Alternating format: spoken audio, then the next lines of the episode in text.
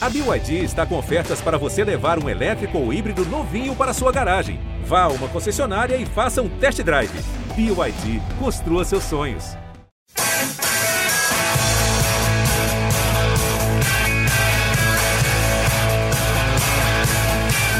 Bom dia para quem é de bom dia, boa tarde para quem é de boa tarde, boa noite para quem é de boa noite. E se você está nos ouvindo de madrugada, boa sorte. Eu sou Eduardo Rodrigues, setorista do São Paulo no GE, e esse é o GE São Paulo número 162.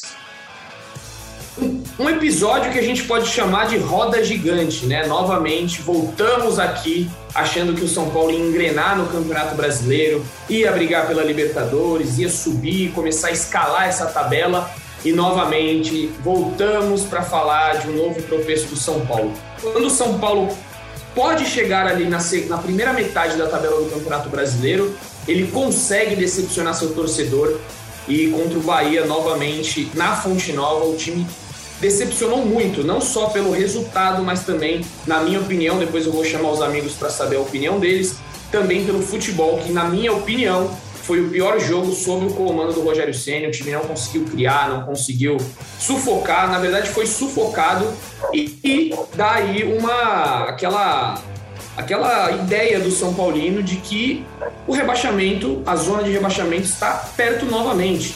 Por isso que eu vou chamar aqui o Caio Domingos, nosso torcedor São Paulino, para saber como é que está o sentimento dele em relação a esse São Paulo que no último podcast, eu lembro, a gente debateu aqui, falamos que agora era a hora do São Paulo olhar para cima depois da vitória contra o Inter, né? Uma vitória é, convincente, muitas finalizações, Gabriel Sara jogando muito. E ontem parece que foi um outro time que entrou em campo, embora nenhuma peça tenha sido diferente, por incrível que pareça. O São Paulo jogou muito mal. E agora, Caião, a sensação é de novo olhar para baixo da tabela. Libertadores, esquece essa história de Libertadores. Como é que tá essa sua segunda-feira de ressaca, né? Ressaca moral aí pelo tricolor. Seja bem-vindo. Bom, boa tarde, bom dia, boa noite, Edu, Léo. É, cara, sentimento é preocupação de novo, é ressaca moral, é o que você falou. Acho que perder, ganhar, empatar faz parte do, do jogo. O Campeonato Brasileiro é um campeonato bem complicado, tem muito time forte aí na disputa mas perder da forma como foi na Arena Fonte Nova é para acender a luz de alerta de novo. São Paulo repetiu os mesmos erros que vinha cometendo ao longo do campeonato. É um time muito irregular, é um time que agora já é o pior ataque da, da, da Série A. Só é melhor, Série A e B só é melhor que o ataque do Brasil de Pelotas, que já está rebaixado para C. É inadmissível um time do tamanho do São Paulo Futebol Clube ter um desempenho no ataque como esse. Não dá, a gente não criou absolutamente nada. No jogo contra o Inter, que foi um time agressivo, um time envolvente, um time que criou um monte de chances, pô, você olhando ali, você fala, ah, tudo bem, São Paulo agora tem chance de brigar lá para cima. No jogo seguinte, São Paulo volta a estaca zero. Então, assim, é para ficar muito preocupado. São Paulo tem uma sequência duríssima pela frente. E se jogar como jogou na Arena Ponte Nova, não vai fazer nenhum ponto desses nove que vem pela frente. Precisa melhorar e muito se quiser pontuar nos próximos três jogos. Esse aí eu acho que é o sentimento da maioria dos São Paulinos. O Caio sempre representa muito bem a voz São Paulina aqui no nosso podcast. E vou colocar na discussão também ele, que estava ausente aí, se bobear uns dois meses, e nesses dois meses o São Paulo está no mesmo lugar. Leonardo Lourenço, você saiu de férias, você voltou e o São Paulo continua na mesma. O Leozinho, toda vez que a gente volta de férias, né, a gente pergunta, e aí, amigos, como é que estamos aí, né, na cobertura? E foi mais ou menos, Léo, a única coisa que mudou é que o Crespo saiu, o Rogério Senna entrou, mas as, as coisas continuam iguais. O São Paulo que não consegue fazer gol, um São Paulo que a gente não sabe para onde vai, mas o Léo estava ontem cobrindo, né, da sua residência, São Paulo e Bahia. E conte para nós, Léo, como é que foi essa cobertura jornalística, um olhar mais analítico seu, né, que temos a voz da torcida e a voz de Leonardo Lourenço. Agora, seja bem-vindo, estava com saudades de você aqui, uma voz mais serena, mais calma, né? Cara, obrigado pelas palavras. Só queria dizer que geralmente o Caio é o mais equilibrado aqui do podcast apesar das pessoas entenderem de outra forma, mas geralmente o equilíbrio parte do Caio. É, obrigado, fiquei fora um tempão aí, a Luísa chegou, chegou muito bem, ela é linda, está é, fazendo a gente dormir pouco por enquanto, mas tudo bem. É, cara, então, o Orejuela parece que voltou, tá jogando também, né? Acho que isso mudou de um tempo para cá, né, cara? Não sei, eu, eu andei 45 vendo minutos. Parece, parece, que ele tem, parece que ele tá jogando também. Tá no contrato, tá no contrato, só 45 e sai. Não... Tá, entendi. Pois é, cara, acho que o, o, o, como eu disse, o Caio acho que resumiu bem. Eu, eu ainda refuto ou reluto é, esse risco de rebaixamento. Acho que o São Paulo já passou por isso quando venceu o Inter na, no domingo passado. Não imagino os times de baixo criando perigo para o São Paulo. Se você considerar a zona de rebaixamento hoje que tem Juventude, Esporte, Grêmio e Chapecoense, a Chapecoense já acabou, não tem mais o que fazer. O Grêmio parece naquela ladeira de time grande que, que não vai se, se livrar e já está uma, a uma distância considerável também do, do 16 o esporte também parece não ter força, o Juventude tem um jogo a menos, mesmo assim, ah, não, não acredito que vai incomodar. Então, para mim, me parece que essa zona de rebaixamento ela já está praticamente definida até o fim do campeonato. Mas é frustrante ver o São Paulo, que fez o investimento que fez esse ano, é, disputar o 14 a 14 colocação do Campeonato Brasileiro. É óbvio que o São Paulino ficou feliz com o Campeonato Paulista, é, o fim do jejum. Ninguém, ninguém cobrava do São Paulo é, a obrigação de ser campeão brasileiro, ainda que muita gente imaginasse que São Paulo pudesse disputar o título, mas a 14ª colocação a essa altura do campeonato, na 30 rodada, é de uma frustração gigantesca. Acho que esperava-se muito mais do São Paulo. Acho que ainda dá para buscar uma vaga na Libertadores, principalmente se a gente considerar a possibilidade é, grande de, de aumentar o número de vagas pelo Campeonato Brasileiro por causa das finais continentais, que tem quatro times brasileiros. É, acho que só o Atlético Paranaense ainda não está no G6, mas Flamengo, Palmeiras e Red Bull já estão no G6, então se eles ganharem uma dessas finais, é, já vão abrir uma vaga. Tem o Atlético Mineiro também, que pode ser campeão da Copa do Brasil, o que também abriria mais uma vaga. Então, acho que tudo isso coloca o São Paulo ainda como um candidato a brigar por essa vaga na Libertadores. Fato é que se tudo isso acontecer e mesmo assim o São Paulo não for a Libertadores, a decepção vai ser ainda maior. Vai ser ainda mais frustrante e vai ficar ainda mais clara a incompetência do elenco, da diretoria da comissão técnica, das duas né, que passaram ali, em colocar o São Paulo numa Libertadores que está sendo entregue quase de bandeja nesse Campeonato Brasileiro. Então, o jogo, o jogo contra o Bahia foi muito ruim. A gente é, todo, acho que todo mundo tinha uma expectativa muito melhor do São Paulo depois da vitória contra o Internacional, que foi um bom jogo. Que o São Paulo podia ter feito três, quatro gols ali e não fez, perdeu várias chances, fez 1 a 0 Mas acho que a, a, a, a derrota na Bahia é um balde de água fria ali, é o, é o São Paulo tocando o pé no chão de novo, né? voltando à realidade de que as coisas continuam muito difíceis pelo lado do Morumbi.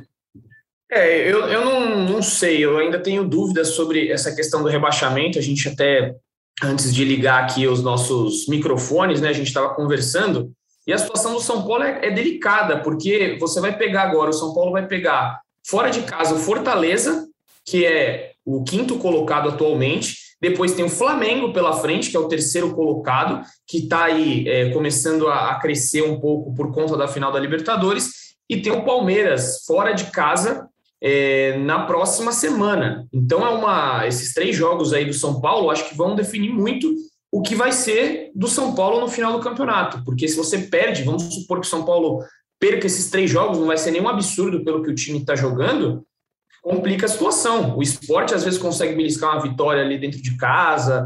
O Juventude, né, como a gente falou aí, vai ter um jogo, tem um jogo a menos, vai ter um jogo atrasado que vai ser é, reposto lá na frente contra o Atlético Goianiense eu não sei se dá para ficar tão tranquilo assim, não. Você, você acha que dá para ter essa tranquilidade aí, Caio, que o, G, o, o Z4 já está definido ou tem que tomar cuidado? Não, acho que definido não está. São Paulo supostamente precisa de seis pontos, né? Para com 44, no jeito que os jogos, os outros times estão, acho que 44 salva. A questão é que é onde eu vejo a maior possibilidade da somatória desses seis pontos são nas últimas rodadas. Não dá para a gente ficar até as últimas rodadas sofrendo do jeito que a gente está, é, correndo o risco de entrar em zona de rebaixamento faltando oito, seis, sete rodadas para acabar o campeonato, não dá. São Paulo, como o Léo falou, teve um investimento muito maior, é se contentar com muito pouco, sonhar com esses seis pontos nas últimas rodadas. São Paulo precisa dar uma resposta para o torcedor e precisa dar uma resposta rápida.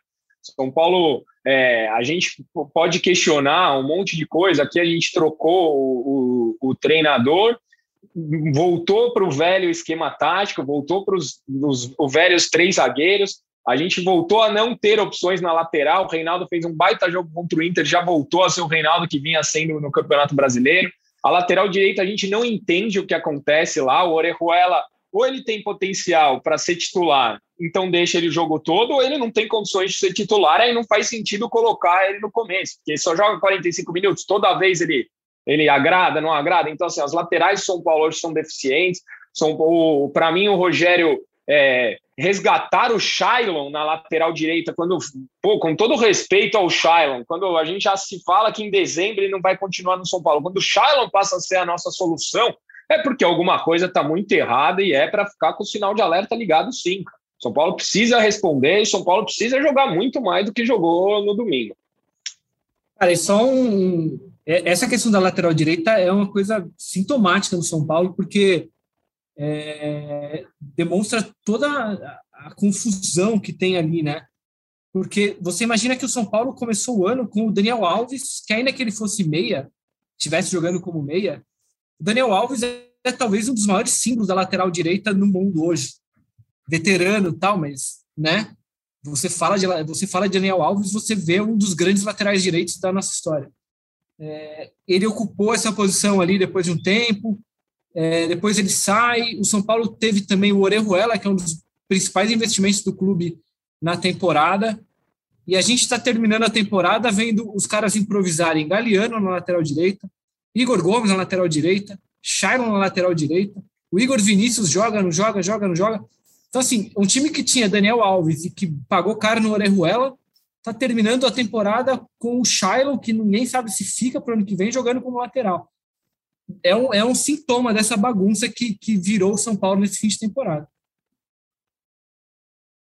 É, total, né? E eu acho que o próprio Rogério Ceni, né? O Caio falou aí, colocar o Shaina ali na, na lateral, ele tá começando a, a, Não sei, né? Isso daí era uma crítica que os, os flamenguistas fizeram muito tempo que as substituições deles era, dele era, eram controversas, né? Sempre tinha um jogador ali que não agradava no Flamengo e ele colocava. E realmente ontem surpreendeu esse fator aí dele ter colocado o Shailon, porque é, você tinha o Igor Vinícius, o Igor Gomes já jogou ali. Se ele quisesse mudar alguma coisa, é, poderia ter feito algo diferente. Mas enfim, é, o problema é que o São Paulo não consegue atuar, não consegue atuar fora de casa, é um dos grandes problemas desse time. Ontem eu vi um dado, se eu não me engano, o São Paulo perdeu nove, nove vezes já dentro de casa, é um número absurdo assim de, de derrotas. Eu não sei se em algum ano o São Paulo conseguiu ter tantas derrotas assim fora de casa. Eu queria jogar para o Caio uma questão que eu acho que é a pergunta do milhão.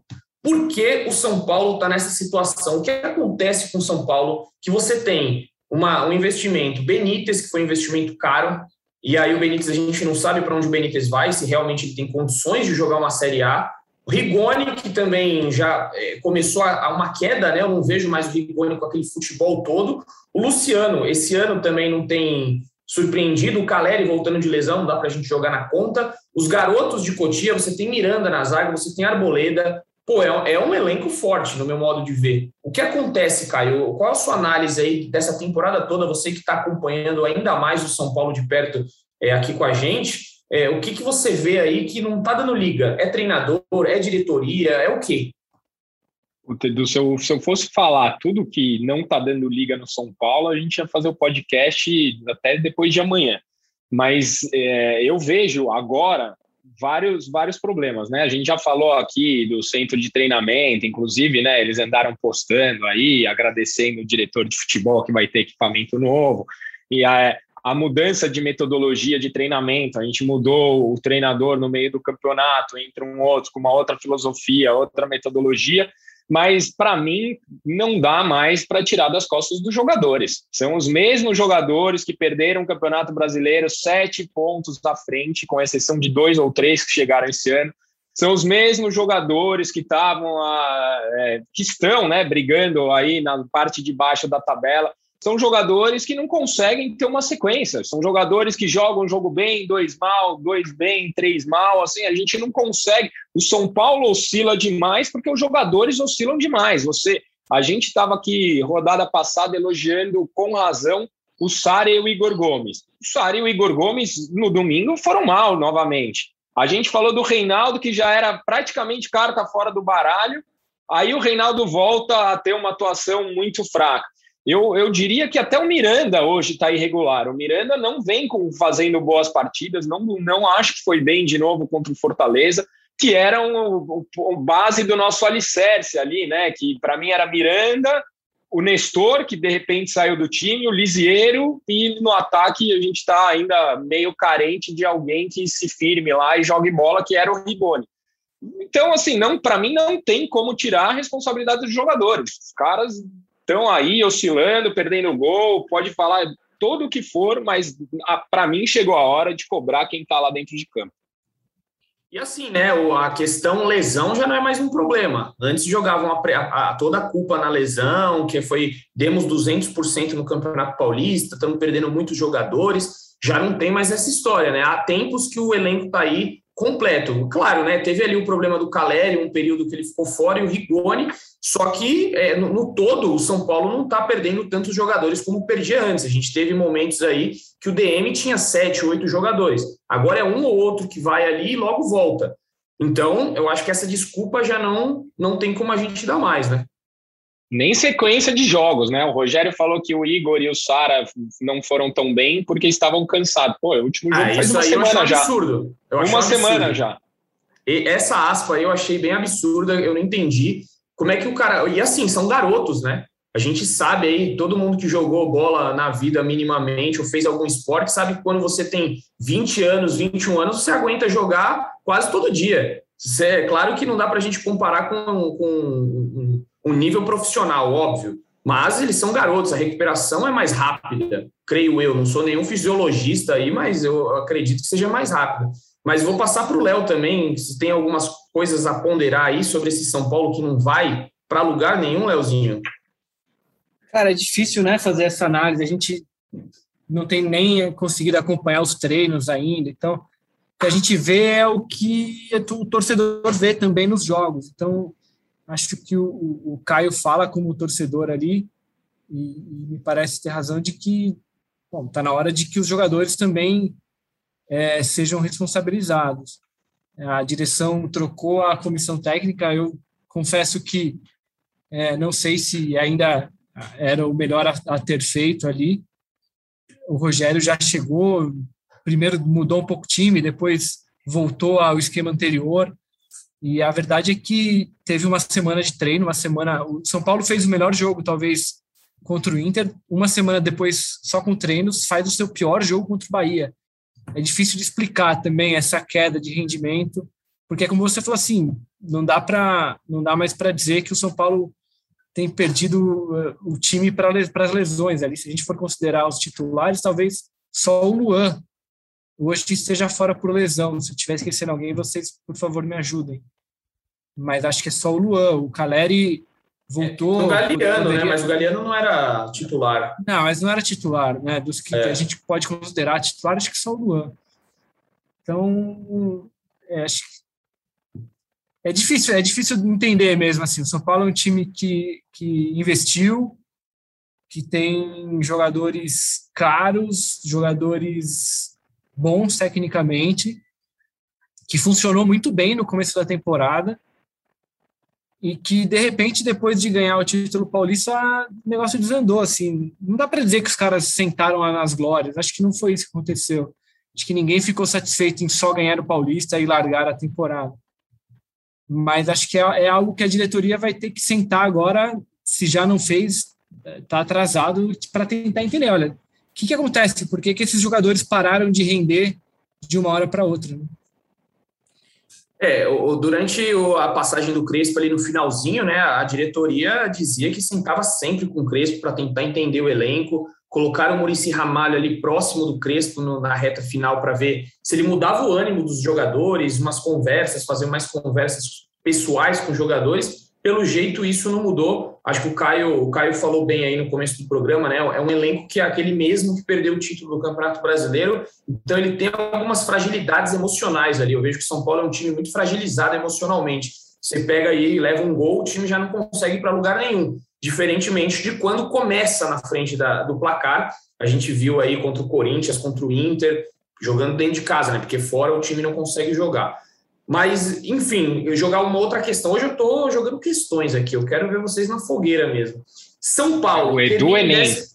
É, exato. Vamos, vamos supor São Paulo termina em 14 quarto colocado, Campeonato Brasileiro. O site ge.globo pode estampar vexame ou é muito? Vexame é, é, é, pouco nesse caso ou vai ser a mais? O que, que você acha, Caio? Você, como torcedor, vai abrir o GE lá, acabou o campeonato, está escrito São Paulo dá vexame na temporada. Você acha que vai ser um... Tem aquela questão, não vou esquecer, que você falou é, que o São Paulo é lá. Sabia que você ia falar isso, Léo. É. Ele, o, Caio, o Caio tem uma, uma defesa aqui do São Paulino, que se o Palmeiras não for campeão da Libertadores, o São Paulo vai ser o único paulista com título na temporada. Então ele fica se defendendo com isso, entendeu? É a defesa dele. Não sei o que você acha sobre isso. Não, a, Cara, a questão é, é, seguinte, uma saída, a... é uma saída que. Bom, fala, Léo. Fala, Léo. Fala, Léo. acho... o Léo está indignado ia... com a sua, com a sua, com a sua é, afirmação. Tá bom, vai. Segue o jogo, segue o jogo. Não, fala, fala, fala. Não, não, não, tô brincando. Acho que não. De fato, seria, né? O único time paulista com título. O Caio não tá errado. Mas é pouco, hein, cara? É pouco. Não, é muito pouquíssimo. Pouco, Era o que eu ia Se falar. Considerado assim, não, não dá para dizer que o ano é um vexame, mas o Campeonato Brasileiro de São Paulo é um vexame. A, a, se a gente pegar os piores anos da história do São Paulo no Campeonato Brasileiro, 2013, 2017, e vai, sei lá, nenhum deles a gente ficou acima do décimo colocado. Então a gente está falando que esse ano, com o título paulista, vai ser a pior colocação da história do São Paulo, com o pior ataque da história, com o maior número de vitórias da história. Então, assim, a atuação do, do São Paulo no Campeonato Brasileiro, hoje, se terminar em 14, sim, a gente pode falar. O ano do São Paulo Futebol Clube já não dá para dizer tanto assim. A gente teve um título da Copa do, do Campeonato Paulista, chegamos nas quartas de final da Copa do Brasil, chegamos nas quartas de final da Libertadores, então não é um ano descartável, mas a atuação do São Paulo no Campeonato Brasileiro é horrorosa, é horrorosa, isso é fato. Pois é, e eu aí. Acho, eu acho, pode, eu acho lá, que né? o termo, o termo vexame ele se encaixaria numa situação um pouco mais dramática ali de rebaixamento e tal. Mas é de fato uma decepção gigantesca o que a gente está vendo. Sim. Por toda a expectativa criada. Assim, acho que é óbvio que, assim, quanto maior a expectativa, o tombo é maior. Se você tem expectativa baixa, né, isso, isso vai sendo regulado, mas a expectativa que se criou do São Paulo depois do Paulista, e é bom a gente lembrar, assim, a gente, a gente viu São Paulo no Paulista, tudo bem, vai, é o Campeonato Paulista, você joga contra times teoricamente mais fracos, é, você tinha é, o Santos no turbilhão ali, que se remontando, quase foi rebaixado no Paulista. O Corinthians também com muita dificuldade. O Palmeiras só começou a levar o Paulista a sério nas quartas de final, tal. Mas não interessa. O São Paulo foi campeão e foi, foi campeão jogando muito bem no Campeonato Paulista. Agora, o que acontece do momento em que o Paulista acaba e começa o Brasileiro é uma coisa que não se explica. E é isso que eu falo. Assim, a gente, é, havia uma expectativa de que o São Paulo fizesse um brasileiro do que a gente está vendo. E digno, eu falo, é pelo menos na metade de cima da tabela. Assim, você não precisa estar no G6 a todo instante. Mas o São Paulo deveria estar, no mínimo, brigando a todo instante para entrar no G6, pelo menos. E o São Paulo hoje está na 14 posição, torcendo para que todo mundo ganhe Libertadores, Copa do Brasil, não sei o quê, para que comece a pingar a vaga de Libertadores. Até porque a gente tem que levar em consideração que o São Paulo ele adotou um modelo de contratação esse ano é, de carência. O São Paulo contratou jogadores empurrando os pagamentos para a partir de janeiro de 2022. Então, o Rigoni começa a ser pago em 2022, O Caleri, provavelmente, por causa daquela cláusula que acho que, acho que é matéria do Edu ou do Zé, não lembro agora, estava de férias.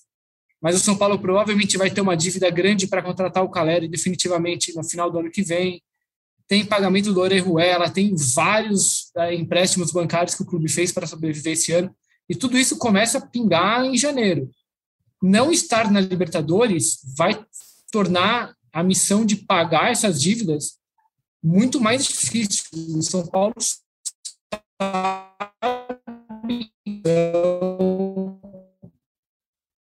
tem exponia, que agora a gente tem público nos estádios, então o São Paulo vai ter, vai ter oportunidade de colocar 50 mil pessoas, pelo menos, no Morumbi em jogos de Libertadores. Estar fora da Libertadores é um problema financeiro para o São Paulo também, não só esportivo, mas financeiro, um clube que já está até o nariz de dívidas, né? Fora que já começam as desculpas, né? O São Paulo não estar na Libertadores, aí já começam a falar que o orçamento está comprometido e 2022 promete ser como 2021. É, e aí não vai ter aquela gigante, né? Como a gente falou no começo do campeonato, todo no começo do podcast, todo ano São Paulo é a mesma história. Esse ano a gente não vai ter dinheiro para contratar, e aí vai chegar no meio do, da temporada que vem, o time não vai estar tá bem, vai querer contratar alguém é, com um valor surpreendente, e aí isso daí vai ser jogado para 2023. E esse aí é o São Paulo que vive isso desde não sei quando. A gente pode colocar aí 2009, 10, 11, enfim. São Paulo é essa bola de neve. Todo ano vai uma diretoria jogando para frente e é o que acontece. Chega no final do ano lá com déficit de cento e poucos milhões, uma dívida de 600 milhões. E o Júlio Casares, inclusive, já disse, né, no Bola da Vez da ESPN, que deve ter déficit novamente é, no final deste ano. Ou seja, a dívida vai aumentar. A gente está curioso aí para saber o balanço financeiro. Ele também disse nessa entrevista que soltaria um balanço financeiro essa semana é, do, do, semestre. Na semana que já, passou, né, Du? Então, é, mas já questionei, o, já questionei o clube, questionei o clube e me disseram que isso deve se sol, é, vão soltar no final de novembro. Ou seja, eles só vão postergando. Provavelmente em janeiro, torcedor, você vai ter isso aí é, é, porque final de novembro eu duvido também, mas questionei o clube, porque está lá em on, que o Júlio Casares falou no programa, de que sairia semana passada, né? É, pelo que ele falou, seria semana passada. E aí eu questionei o clube e falou: não, a gente está preparando aí para o final de novembro. Enfim. É, e a gente, você falou aí que, né, do que uma diretoria vai empurrando para outra. Acho que a gente pode. Acho que é um marco no São Paulo, marco temporal, vai, desses problemas financeiros, políticos é a diretoria, é a gestão do Aidar, dali 2000, 2015, se não me engano, né, Caio? É quando ele sai. É, depois vem o Leco e tal. E uma diretoria vai deixando para outra, a diretoria que assume culpa anterior, mas se você. Mas são todas a mesma. os personagens são basicamente os mesmos. Muito, muitos poucos mudaram de 2015 para cá. Né? É, e aí por isso que o, o, torcedor hoje é até um bom tema, né? Que eu acho que a gente não falou isso até hoje aqui, Caio. Você, como é, é bem ativo nas redes sociais ali, a torcida começou a se mobilizar pelos Separa São Paulo. Explica um pouquinho aí por que, que a torcida começou essa mobilização grande por essa hashtag aí que foi Trend Topics vários dias na internet. O que, que é o Separa São Paulo que a torcida tanto posta? Porque hoje o São Paulo é o clube mais atrasada em termos de eleição presidencial, né? Até o Vasco mudou a, a forma de eleger o presidente. O São Paulo segue elegendo, acho que são 280 conselheiros, se eu não me engano, sendo que 150 já são vitalícios indicados pela diretoria atual.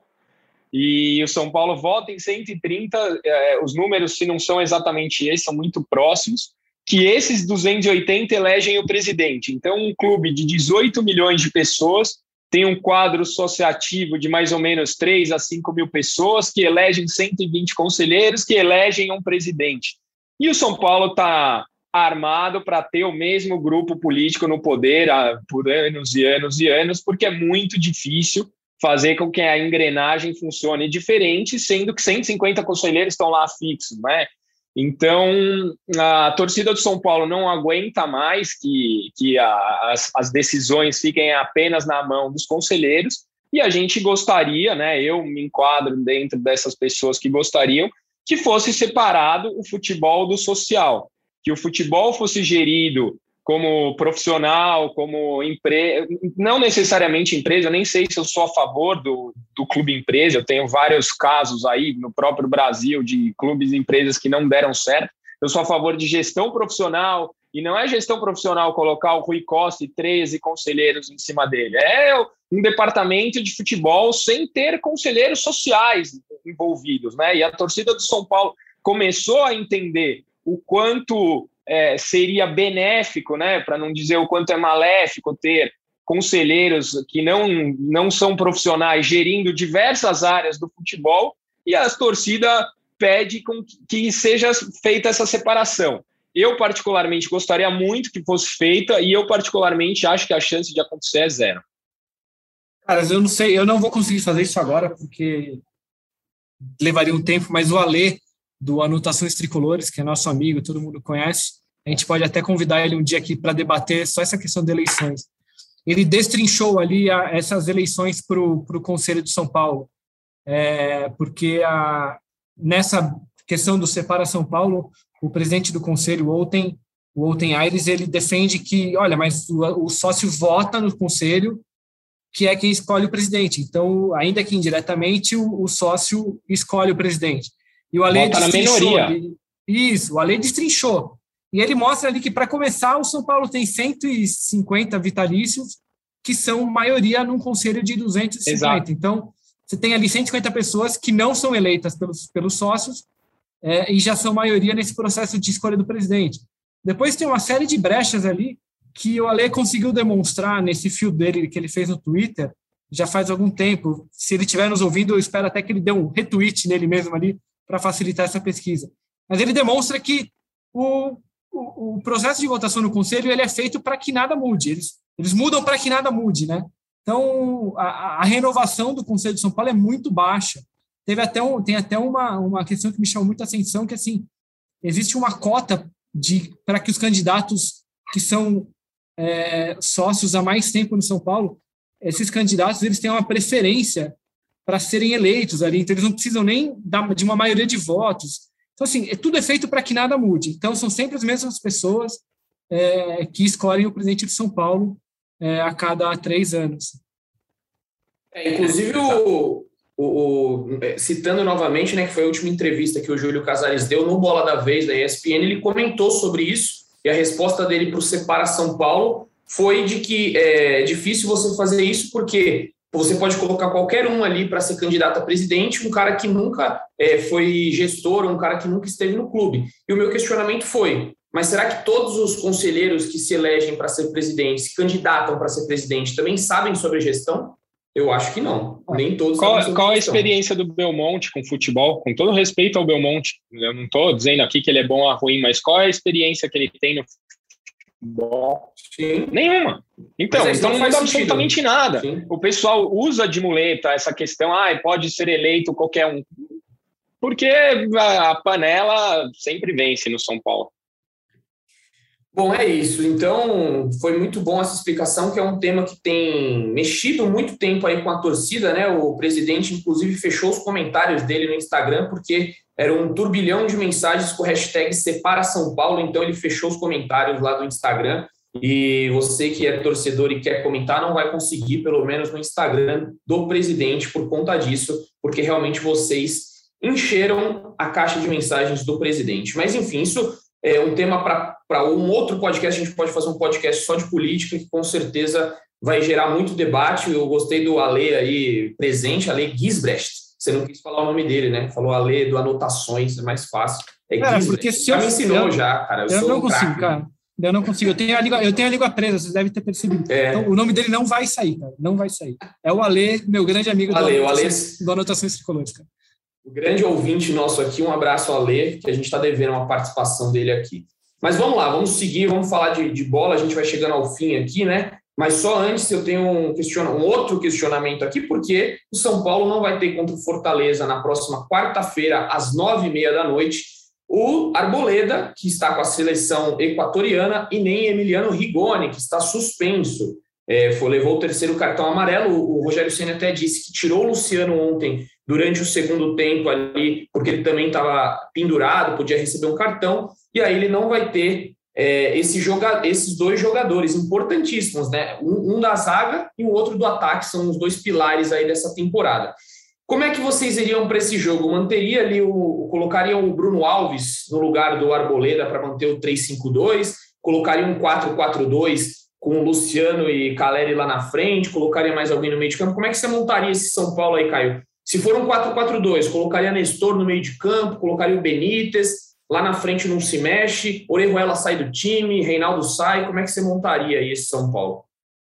Edu, cara, se eu não me engano, o único jogo que o São Paulo jogou bem, que foram poucos, se contar nos dedos no Campeonato Brasileiro, jogando no 3-5-2, foi o jogo passado contra o Inter, porque foi elemento surpresa. E mesmo assim, o Inter ainda estava poupando, pensando no Grenal e tal, é, eu não manteria o 3-5-2. Para o 3-5-2 dar certo, a gente precisa de dois alas apoiando o tempo inteiro, a gente precisa de criatividade pelas laterais e não é o que vem acontecendo. É, eu voltaria a um 4-4-2, eu voltaria com o Nestor em campo, porque eu acho que parte da criatividade do meio de campo de São Paulo passa pela, pelos pés dele e escalaria, obviamente, Caleri e, e Luciano lá na frente. Desistiu Caleri... do Benítez também, Caio? É, já era. Oi? Não tem mais amor Desistiu do Benítez também? Cara, eu falei é, ontem para alguns amigos que eu era um dos caras que insistia bastante no Benítez até voltar o público no estádio. Eu fui em todos os jogos do São Paulo no Morumbi e fui no jogo contra o, o Bragantino lá em Bragança. O Benítez, cara, é chato. Eu, eu, sou do tipo que odeia esse tipo de comentário, mas é uma verdade. O Benítez sem a bola, ele ajuda muito pouco, cara. Ele não é um cara que ele preenche o espaço, ele não é um cara que vai, que combate lá na linha. E o São Paulo, sei lá, os técnicos gostam desse tipo de jogador, né? Eu acho que o Benítez é um toque de criatividade, ele ofensivamente ajuda, mas ele não é um cara que joga pro time. Então, eu acho que dificilmente o Benítez volta a ser titular no São Paulo, não por minha vontade, mas por estratégia técnica. O Caleri já está escalado, né? É, o Caleri o, o Rogério já escalou. Não, o que eu ia dizer é que eu acho que esse jogo contra o Fortaleza vai ser uma demonstração de qual a ideia do Rogério para o Benítez, né? Porque o Benítez começou como titular quando o Rogério assume. Teve até aquela polêmica, né? Que o, o agente do Benítez fez algumas ameaças ali na horas antes de o Crespo ser demitido. Quando o Rogério assume, ele, ele é titular nos dois primeiros jogos e depois o Rogério também parece que que abriu mão. É, e agora nesse jogo em Fortaleza, sem o Arboleda e sem o Rigoni, é, parece um jogo ideal para que o Benítez ganhe uma vaga ali, uma nova chance. E, mas como você lembrou, assim tem também o Nestor.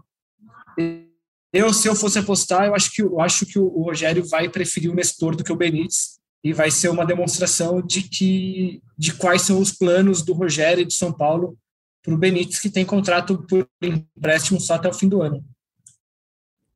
Pois é, a história do Benítez é muito complicada. Pode falar, Caio, desculpa, pode. pode Não, eu ia falar que eu aposto no mesmo, que eu acho que o, que o Rogério vai optar pelo. Se ele optar pelo 4-4-2, acho que ele deve ir com o Nestor. É, e, o, e o Benítez aí é essa incógnita, né? O, o, Crespo, antes de sair ali, ouviu algumas poucas e boas do empresário. Foi no mesmo dia, inclusive, né? O empresário falou ali e horas depois o Crespo foi demitido.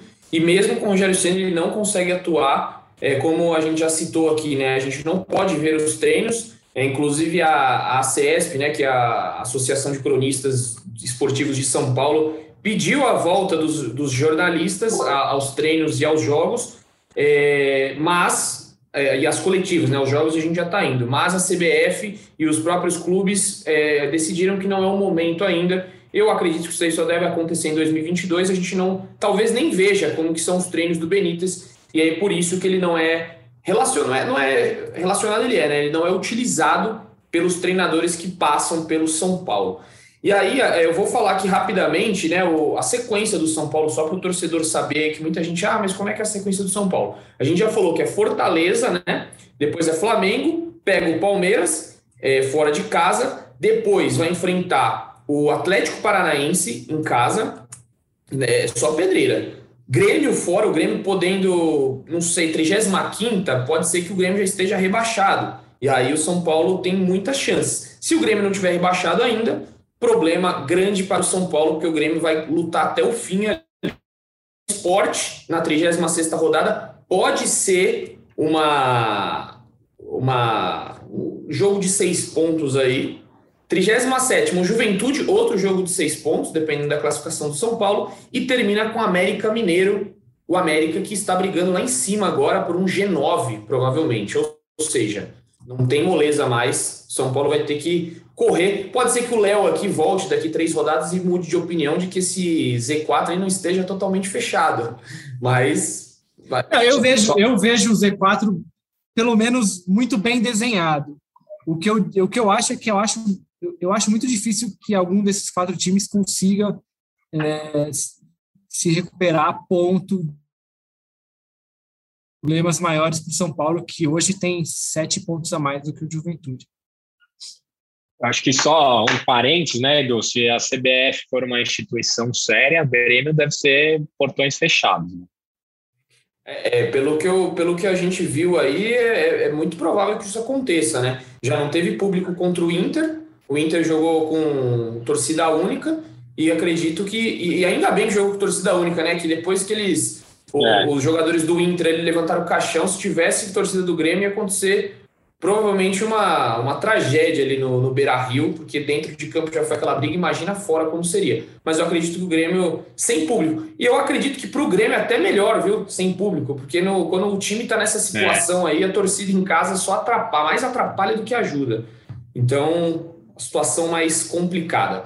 Bom, só os comentários finais aqui, né? O, pelo que eu acabei de, de saber aqui, para dar informação rapidinha para o torcedor, o Marquinhos já tinha viajado com a delegação para o Nordeste, então ele já vai se juntar ao elenco lá em Fortaleza. O São Paulo, que postou fotos no Twitter, já está em Fortaleza, né? Postou agora há pouco, a gente está gravando aqui por volta das 18 horas, horário de Brasília. O São Paulo já está em Fortaleza. O Marquinhos, que não foi relacionado para a partida contra o Bahia, já se junta ao elenco e vai é, treinar por lá e o Rigoni, que está suspenso, deve voltar para São Paulo para continuar o trabalho no CT da Barra Funda. São as últimas informações. E aí, é uma que a gente deu um pouquinho mais cedo aí, de que o São Paulo, o metalista da Ucrânia, né, confirmou a venda do Paulinho Boy. O São Paulo vai desembolsar aí cerca de 7 milhões de reais porque tem aí compensação no todo, vai ter compensação para o juventude, tem compensação para o empresário, para o jogador, e no fim das contas o São Paulo vai embolsar 7 milhões aí, é, um jogador que não era utilizado, ninguém dava muita coisa, uma grana que vai entrar é, nos cofres do São Paulo. Pode, pode falar, Caio. Cornetada da tarde, né? Essa notícia aí é igual o patrocínio, cada vez que sai, baixa um pouco mais o valor que o São Paulo vai arrecadar. Impressionante, cara. Começou com 15 milhões, já estamos em 6. Daqui a pouco o São Paulo paga 4 milhões para o Paulinho Boy aí por um metalista. Olha a corneta, gosto da corneta. Pagaria 4 milhões, pagar 4 milhões para Paulinho, Paulinho Boy, acho que tinha alguns torcedores ali falando que pagariam, né? Inclusive a situação que estava Paulinho Boia, um jogador que, que realmente foi revelado, mas não rendeu muito no, no time. E foi para a Ucrânia lá, vai é, ficar um pouquinho ausente aí dos holofotes do Brasil, que pouca gente acompanha o campeonato ucraniano. Ucranianão, acredito que pouca gente acompanha o ucranianão. Mas é isso, 7 milhões, uma venda interessante. E por fim, é, por fim não, tenho só duas outras coisas a dizer. São Paulo e Flamengo, os ingressos já estão à venda. São Paulo publicou aí que vai ter 100% do público, né, o primeiro jogo no Morumbi, só que os ingressos não vão mudar de valor em relação aos 50%. A justificativa do São Paulo é que essa redução gradativa já foi feita com 50%. Quando, é, para o torcedor entender, quando estava 50%, já estava o valor de quando era de quando fosse para ser 100%. Então eles anteciparam. Os 70 reais que você vai pagar no ingresso mais barato era para ser quando fosse 100%. Só que eles anteciparam para os 50%. É a justificativa do São Paulo. O Caião vai estar tá lá, o Caio tem cadeira cativa no Morumbi, ele nem se preocupa com esse, com esse negócio aí, que o Caião já tem um nome dele lá. Se você for Caio Domingues, é, é VIP, presença VIP. Você vai no camarote dos ídolos, Caio? Não, eu normalmente eu vou, tenho minha cadeira mesmo, vou com a família. Não, não, não conheço o camarote dos ídolos, mas eu ouvi falar bem, cara. A galera que foi gostou, falou que é um. Você gostou, Léo? Cara, o camarote, o camarote, dos ídolos é muito animado, cara. É muito animado. Ele, ele rola um sambão ali, alto, bem antes do jogo, depois do jogo, até altas horas, e é bem na, do lado da tribuna de imprensa ali, enquanto a gente está tentando, tá tentando acabar o trabalho do dia ali, estamos no fechamento, tentando ouvir as coletivas. Mas é animado, cara. Dá para ouvir a galera cantar ali, se divertir. Parece Mas, bem animado. Assim. Ô, Léo, você está reclamando de barriga vazia, de barriga cheia, porque a gente, depois do clássico contra o Corinthians, o Zé teve que fazer a live. Ele estava do lado, ele falava com Larry B no fundo aqui, a galera Beatles cover tal, não dava nem ah, não, dia... o Zé, coitado. Não, não, contra o, contra o Inter, quem estava lá era, era, uma banda de pagode, cara. Era uma banda de ah. pagode. É, eu tava. Contra o Corinthians foi foi uma coisa, acho que mais animada, né? Imagina, ganhou do Corinthians, deve ter sido uma bagunça enorme ali. E no próprio Morumbi, é nessa terça-feira, teremos a final da Copa do Brasil Sub-17, o São Paulo que vai enfrentar o Flamengo é, nessa competição, nessa, nesse primeiro jogo da final, né? O segundo vai ser no Raulino de Oliveira. Então, você que está nos ouvindo hoje na terça-feira, fique sintonizado, fique ligado no Sport TV ou no tempo real do GE, porque nós vamos transmitir essa partida às 19 horas e algo legal aí que o São Paulo vai colocar os ingressos, é, na verdade, gratuitos, né? Não é, vai ter ali 6 mil, se eu não me engano, é isso, né, Léo? Você que publicou a matéria, você escreveu, são 6 mil ingressos, né? São 6 mil, limitados a 6 mil torcedores do São Paulo e 100 do Flamengo. Então, o, o São Paulo que vai tentar esse título, o time do São Paulo, que eu vou dar um spoiler aqui, se você nos ouvir na segunda-feira, acesse ao GE na terça, ou você que está nos ouvindo na terça, acesse hoje mesmo, porque é, vamos fazer uma matéria aí do Caio e do Negruti, são dois jogadores bem importantes do São Paulo, que eles se conhecem desde os cinco anos de idade, eles são nascidos em Limeira, e eles se conhecem desde os cinco anos, quando eles tiver, tiveram os dez, né, quando completaram dez anos, eles vieram para o São Paulo, e aí eles começaram essa sua essa sua trajetória aí no clube. E agora no sub-17 eles tentam esse título aí bem importante Copa do Brasil que os profissionais não têm Copa do Brasil, eles tentam no sub-17 este título à base do São Paulo com muitas finais aí, Brasileirão sub-20 também. São Paulo está classificado.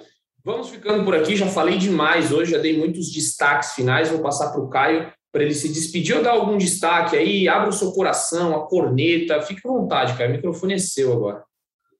É, só agradecer o convite, Léo, parabéns ao vivo aqui, né, de novo. E vamos lá, né? Mais uma semana decisiva, mais uma semana mais importante, como, como é, né? Que o Zé fala da música do Titãs, o jogo mais importante das últimas semanas. São Paulo precisa pelo menos pontuar contra o Fortaleza para ter um pouquinho mais de tranquilidade para jogar com o Morumbi lotado, deve encher o estádio contra o Flamengo e ver se a gente tem pelo menos um final de ano digno aí. Pois é, vamos, vamos aí, o torcedor São Paulino nessa mesma expectativa de terminar um ano digno e quem sabe com uma vaga na Libertadores. Valeu, Caião. E dou também o tchau para o Leonardo Lourenço. Apareça mais vezes, Léo. Não nos abandone, você nos deixa aqui. Aí ele aparece daqui um mês só. Volte mais vezes, Léo. Sua presença é importante para nós. Cara, eu venho sempre que vocês me chamam, cara. Sempre que vocês me chamam, eu aqui. É, não, beleza, Du, obrigado. Eu adoro fazer o podcast com vocês aqui. Um abraço ao Caio. E aí, só queria uma. uma para terminar, só complementar a informação do, do jogo do Sub-17, que amanhã as entra amanhã, no caso, né, terça-feira, a gente está gravando na segunda, as entradas são gratuitas, mas ainda valem todas aquelas, aquelas medidas sanitárias. Então, quem for tem que apresentar certificado de vacinação ou teste negativo né, para a Covid é, para poder entrar no estádio. Tá? Então, se você for ao Morumbi, é, não se esqueça de levar a sua carteirinha, porque espero que você esteja vacinado como, como as outras pessoas também. Um abraço e até a próxima. É isso, e a gente celebra aqui, né, que saiu uma matéria hoje de que São, a cidade de São Paulo não registrou nenhuma morte por Covid. A gente, quando que a gente imaginaria isso? Então, que bom, estamos muito felizes que a gente sempre aqui no podcast a gente falava, né, é, para todo mundo tomar todos os cuidados. A vacina chegou para salvar nossas vidas. Que bom, que bom que a gente pode estar vivendo esse momento, 100% do estádio de novo, que o Morumbi esteja lotado no domingo contra o Flamengo. Com certeza o São Paulino é, vai ajudar e o São Paulo precisa nesse momento. Então, entre lá para comprar o seu ingresso e lotar o Morumbi, porque é sempre muito gostoso, é outro clima quando o estádio está lotado. Essa é a nossa expectativa. Beleza, galera? Ficamos por aqui. Nós agradecemos muito aos ouvintes e deixo aquele beijo no coração e um abraço na alma de Leandro Canônico, que esse sim nos abandonou. Leonardo Lourenço volta, mas Leandro Canônico não volta. Tá difícil convencer este homem de aparecer aqui, mas ele vai voltar. Então, galera, um beijo no coração e um abraço na alma de cada um de vocês.